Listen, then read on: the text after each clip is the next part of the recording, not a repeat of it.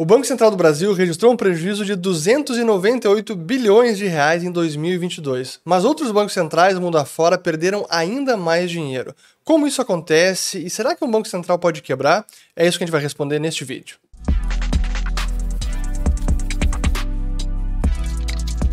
Pessoal, antes de começar o vídeo, apenas um recado importante, porque eu gostaria de contar para vocês da segunda edição do curso Como Investir em Cripto na Bolsa, uma parceria da QR Asset Management e com a B3, a Bolsa do Brasil. Eles me convidaram mais uma vez para fazer parte desse treinamento muito bacana.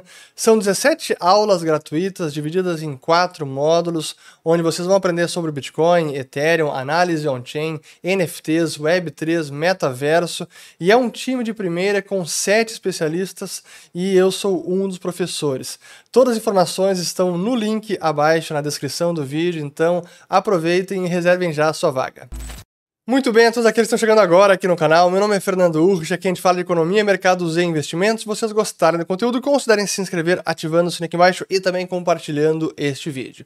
Pois essa notícia fez manchete em vários jornais de que o Bacen perdeu quase 300 bilhões de reais, e a verdade é que isso era até esperado. Por conta da conjuntura internacional de disparada nas taxas de juros em 2022, o que impactou outros bancos centrais que também perderam centenas de bilhões bilhões de dólares.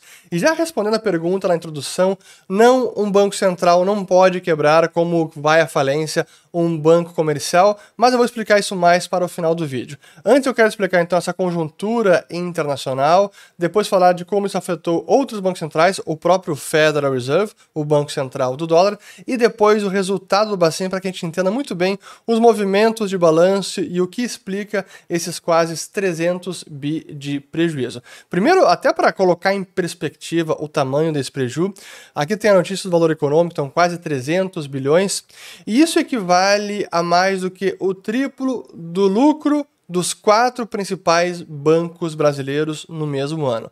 Aqui tem uma notícia, então, com a rentabilidade de Bradesco, Santander, Itaú e Banco do Brasil, que em 2022 lucraram 96 bilhões e apenas o Bacen perdeu quase 300 bi. Então, é, só para colocar em perspectiva o tamanho desse prejuízo.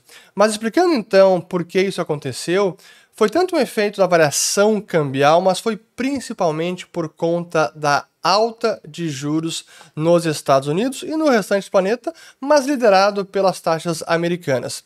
E é o que eu quero mostrar agora, então, nos principais gráficos aqui. Tivemos, então, a alta do Treasury de 10 anos, que é a principal taxa de juros, é a principal referência que baliza todo o restante, que chegou a quase 4,4% em 2022, mas assim subiu também a taxa de dois anos, de um ano e de três meses. Mas o principal efeito no preço dos ativos é a taxa de longo prazo, representada então aqui pelo Treasury de 10 anos, que fechou em 2022 em quase 4%, sendo que iniciou o ano em menos de 1,5%. Então, essa alta ela é muito relevante. Para ter também uma noção da magnitude desse movimento, foi a maior alta percentual do Treasury de 10 anos desde 1960. Então, lá se vão várias décadas e foi a maior alta. E o impacto no preço dos ativos é uma queda brutal de valor de mercado, não apenas em ações, mas também de renda fixa. Esse é o gráfico com o valor dos global bonds, são bonds eh, mundiais, inclui corporativos e soberanos também, que chegaram a valer mais de 70 trilhões de dólares no pico de 2021, mas desde então vem caindo e acumulam já a perda de mais de 35 trilhões de dólares, que é o próximo gráfico aqui, ó, o drawdown máximo, que foi mais de 35 trilhões em 2022, superando é, 2008, que foi uma queda de cerca de 22 trilhões de dólares, e percentualmente 2022 também bateu esse, esse recorde. Mas qual é o impacto que isso tem? Não apenas investidores, fundos de investimento, hedge funds, que acabam sendo afetados por, esse, por essa alta dos juros e prejuízo no preço dos ativos, mas também as autoridades monetárias, especialmente os bancos centrais de países emergentes e que acumulam ativos em dólares como suas reservas internacionais, que é o caso do Bacen. O principal ativo que o Bacen tem como reserva cambial é Treasury americano. Então essa disparada de juros impacta os ativos também de bancos centrais, mas também tem impactado o próprio Federal Reserve. E eu quero começar explicando então o movimento do balanço do Fed. Aqui temos o gráfico com as remessas que o Fed faz ao Tesouro Americano é um gráfico com remessas semanais, então é de fluxo.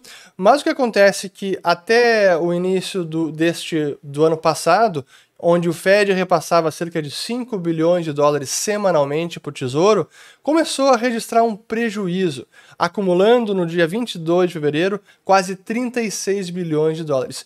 Isso é um prejuízo operacional.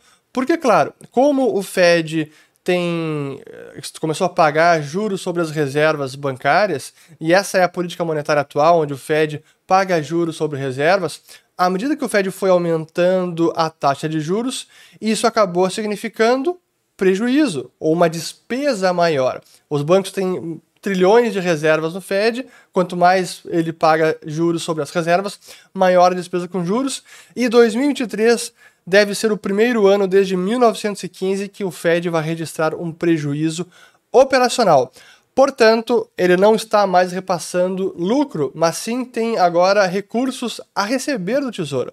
Isso significa que esse prejuízo deve ser coberto pelo Tesouro Nacional.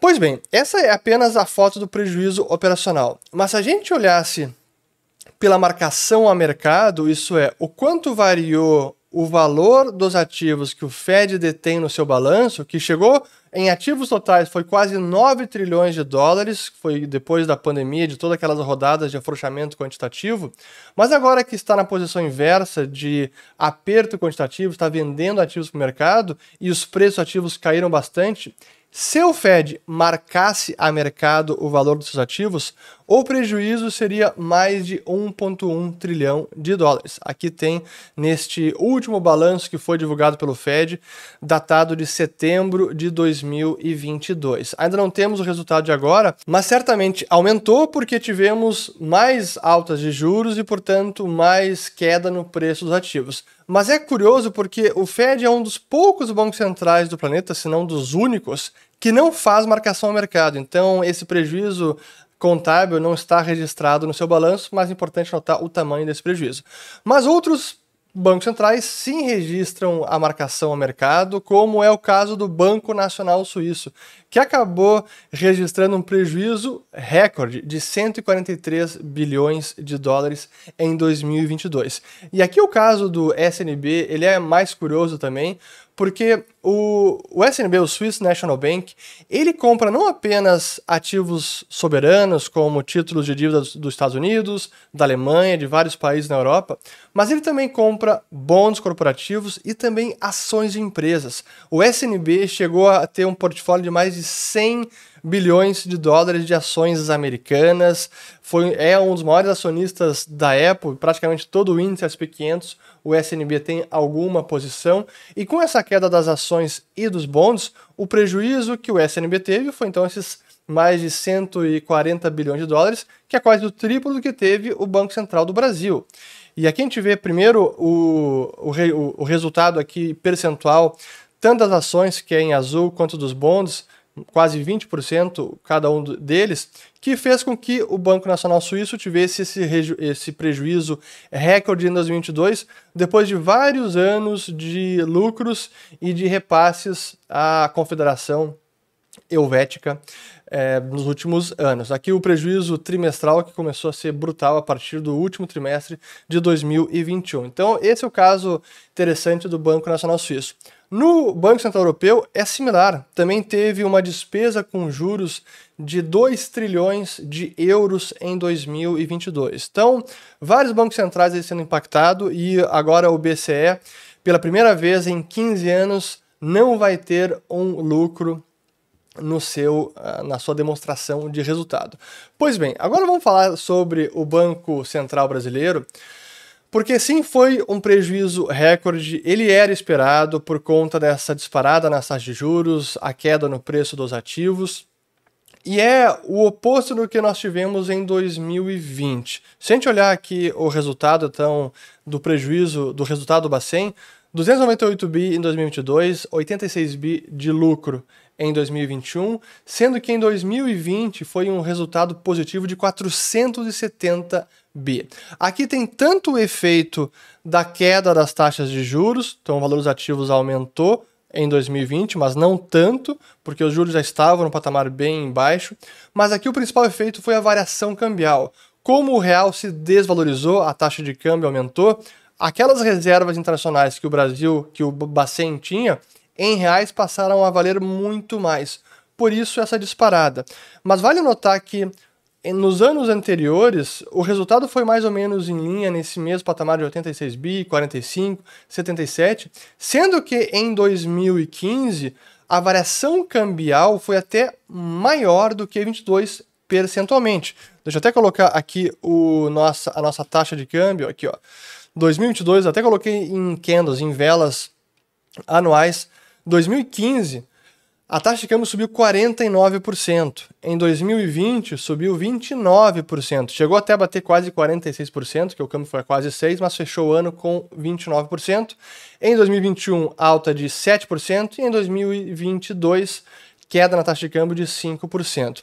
Mas por que, que a gente não viu no resultado do Bacen em 2015 esse o que teria sido um lucro também recorde? Porque até então havia aquele artifício da equalização cambial, que é uma forma de registro contábil do impacto da variação cambial no balanço do Bacen, que foi alterada a partir de 2019 e passou a valer em 2020. Eu fiz um vídeo sobre isso, vou colocar até o link aqui em cima, onde eu explico mais detalhe isso. Por isso que a gente não viu essa variação tanto, a variação cambial, que ela acabou não passando mais pela conta de resultado e passou a registrar no resultado em 2020 em diante, por isso esse grande impacto. E a gente precisa entender agora o, o impacto aqui no próprio balanço do Bacen, porque esse resultado negativo acabou exaurindo a reserva de resultado, diminuiu o patrimônio do Bacen e está obrigando também o Tesouro Nacional a aportar recursos para cobrir o restante do prejuízo, que chega a 36 bilhões. Então, esse prejuízo de 298 bi vai ser coberto por 179 bi de reserva de resultado, uma reversão, redução do patrimônio em 82 bi e mais 36 bilhões de tesouro. Então o tesouro vai aportar títulos para cobrir esse prejuízo. Olhando agora, explicando um pouco dessa desse resultado do Bacen, a gente tem aqui tanto um prejuízo operacional quanto um prejuízo por conta da variação cambial e da disparada nas taxas de juros. O prejuízo operacional ele é explicado pela elevação da taxa de juros e porque em moeda local o Bacen tem muito mais passivos do que ativos. Olhando aqui o total de passivo em moeda local, 3,4 trilhões de reais, sendo que ativos 2,2 trilhões. E boa parte deste passivo está aqui na conta única do Tesouro. Isso significa que quando a taxa de juros sobe, o Banco Central tem uma despesa maior, porque ele remunera a conta única do Tesouro, assim como remunera as reservas bancárias, que são as contas que os bancos comerciais têm depositados junto aqui ao, à autoridade monetária. Então tem aqui os 600 bilhões de reais de reserva bancária. Pois bem, então esse é o prejuízo operacional. Do lado do prejuízo contábil tem a ver justamente então com a variação cambial, que para esse ano foi positiva, então houve uma queda no preço no valor dos ativos mas foi uma variação muito negativa pela disparada de juros. E aqui a gente tem então ganhos ou perdas com instrumentos financeiros classificados como valor justo por meio do resultado. 170 bilhões de prejuízo. Esse é o efeito principalmente da disparada nas taxas de juros. Como o Bacen tem treasuries que vencem um ano, de dois anos, de cinco, de dez anos também, quando eleva a taxa de juros, cai o preço dos ativos, o Bacen também é impactado. Importante lembrar, porque muita gente pode ter se perguntado, bom, mas se o Bacen teve aquele resultado positivo de 470 bilhões em 2020, Por que agora, tendo esse prejuízo que foi menor que aquele lucro anterior, o Tesouro está sendo obrigado a cobrir esse prejuízo? Porque houve uma transferência do Bacen ao Tesouro de 325 bilhões de reais em 2021. Aqui está. Eu lembro bem desta operação, até fui crítico dela, fiz um vídeo, vou colocar o link aqui em cima para quem quiser entender esse movimento. Mas por isso que não foi possível absorver esse prejuízo de agora com o lucro anterior, porque esse lucro foi repassado ao Tesouro e agora o Tesouro está tendo que cobrir parte do prejuízo, coisa que já era esperado e eu falei isso até naquele vídeo. Pois bem, isso sobre então o resultado do Bacen e resultado de outros bancos centrais. Agora o que é importante, que é a pergunta final, por que, que um banco central não pode quebrar? Porque ele é não apenas autoridade monetária, então ele tem algumas prerrogativas e privilégios, ele é o banco criador de moeda e tem monopólio de emissão de moeda, tanto a moeda de curso legal, que é o meio circulante, papel moeda, como as reservas bancárias, que é o dinheiro eletrônico criado pelo Banco Central. E isso vale para o Bacen, para o Fed, para o Banco Nacional Suíço, para qualquer autoridade monetária. O outro fato curioso pelo qual um banco central não quebra é quando a gente olha o passivo do Banco Central, ele é um passivo sui generis, porque ele é um passivo restituível ou resgatável em outro passivo que é criado pelo próprio Banco Central. Por exemplo, não há uma corrida bancária na qual um banco comercial, vamos lá, o Itaú resolve, ah, quero sacar o dinheiro do Bacen porque não confio mais no Bacen. Teve prejuízo, quero tirar meu dinheiro do Bacen. Como é que o Itaú tiraria o seu dinheiro do Bacen? Ele tira, pediria um resgate da sua reserva bancária e o Banco Central entregaria meio circulante, papel moeda, que é o próprio Banco Central que emite. Então é um passivo resgatável em passivo dele mesmo. Por isso que um banco central não quebra e porque na prática jamais haveria uma corrida bancária dessa maneira. E o outro fato é que esses prejuízos, que são prejuízos contábeis, eles podem ser carregados por muito tempo por, até pelo no próprio caso do Federal Reserve, que mudou a sua forma de contabilizar o prejuízo, desde 2011 o Fed pode registrar um passivo negativo. Então, se o Fed seguir incorrendo em prejuízos, como vai acontecer ao longo de 2023 e possivelmente ao longo de 2024, porque as taxas de juros ainda estarão no patamar, imagino eu, num patamar mais elevado, isso significa que o, o prejuízo do Fed vai seguir aumentando. Deixa eu colocar aqui até para mostrar justamente como isso acontece. O passivo negativo não é uma invenção minha, isso está acontecendo.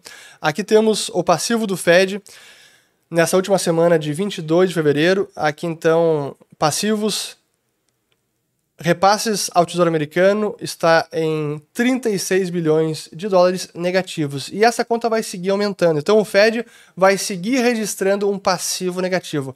Qual é o banco, qual é a empresa que pode fazer isso? Ninguém.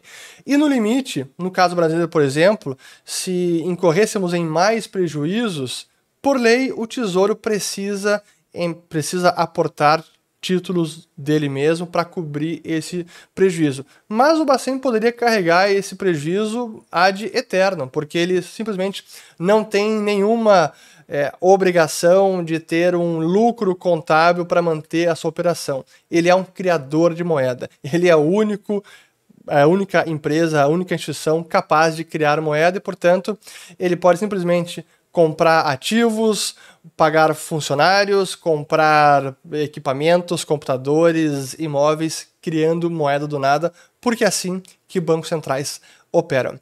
Espero que tenha ficado claro agora por que os bancos centrais tiveram prejuízo em 2022, por que esse prejuízo bilionário do Bacen. Espero que tenham gostado, compartilhem e voltem no próximo vídeo. Obrigado. Pois bem, é, eu acabei tendo que gravar duas, quase duas vezes esse vídeo, porque no meio do vídeo faltou luz aqui em casa. Tô gravando nessa sexta-feira, 8 da noite. Mas enfim, agora ficou bom. Espero que gostado. Valeu!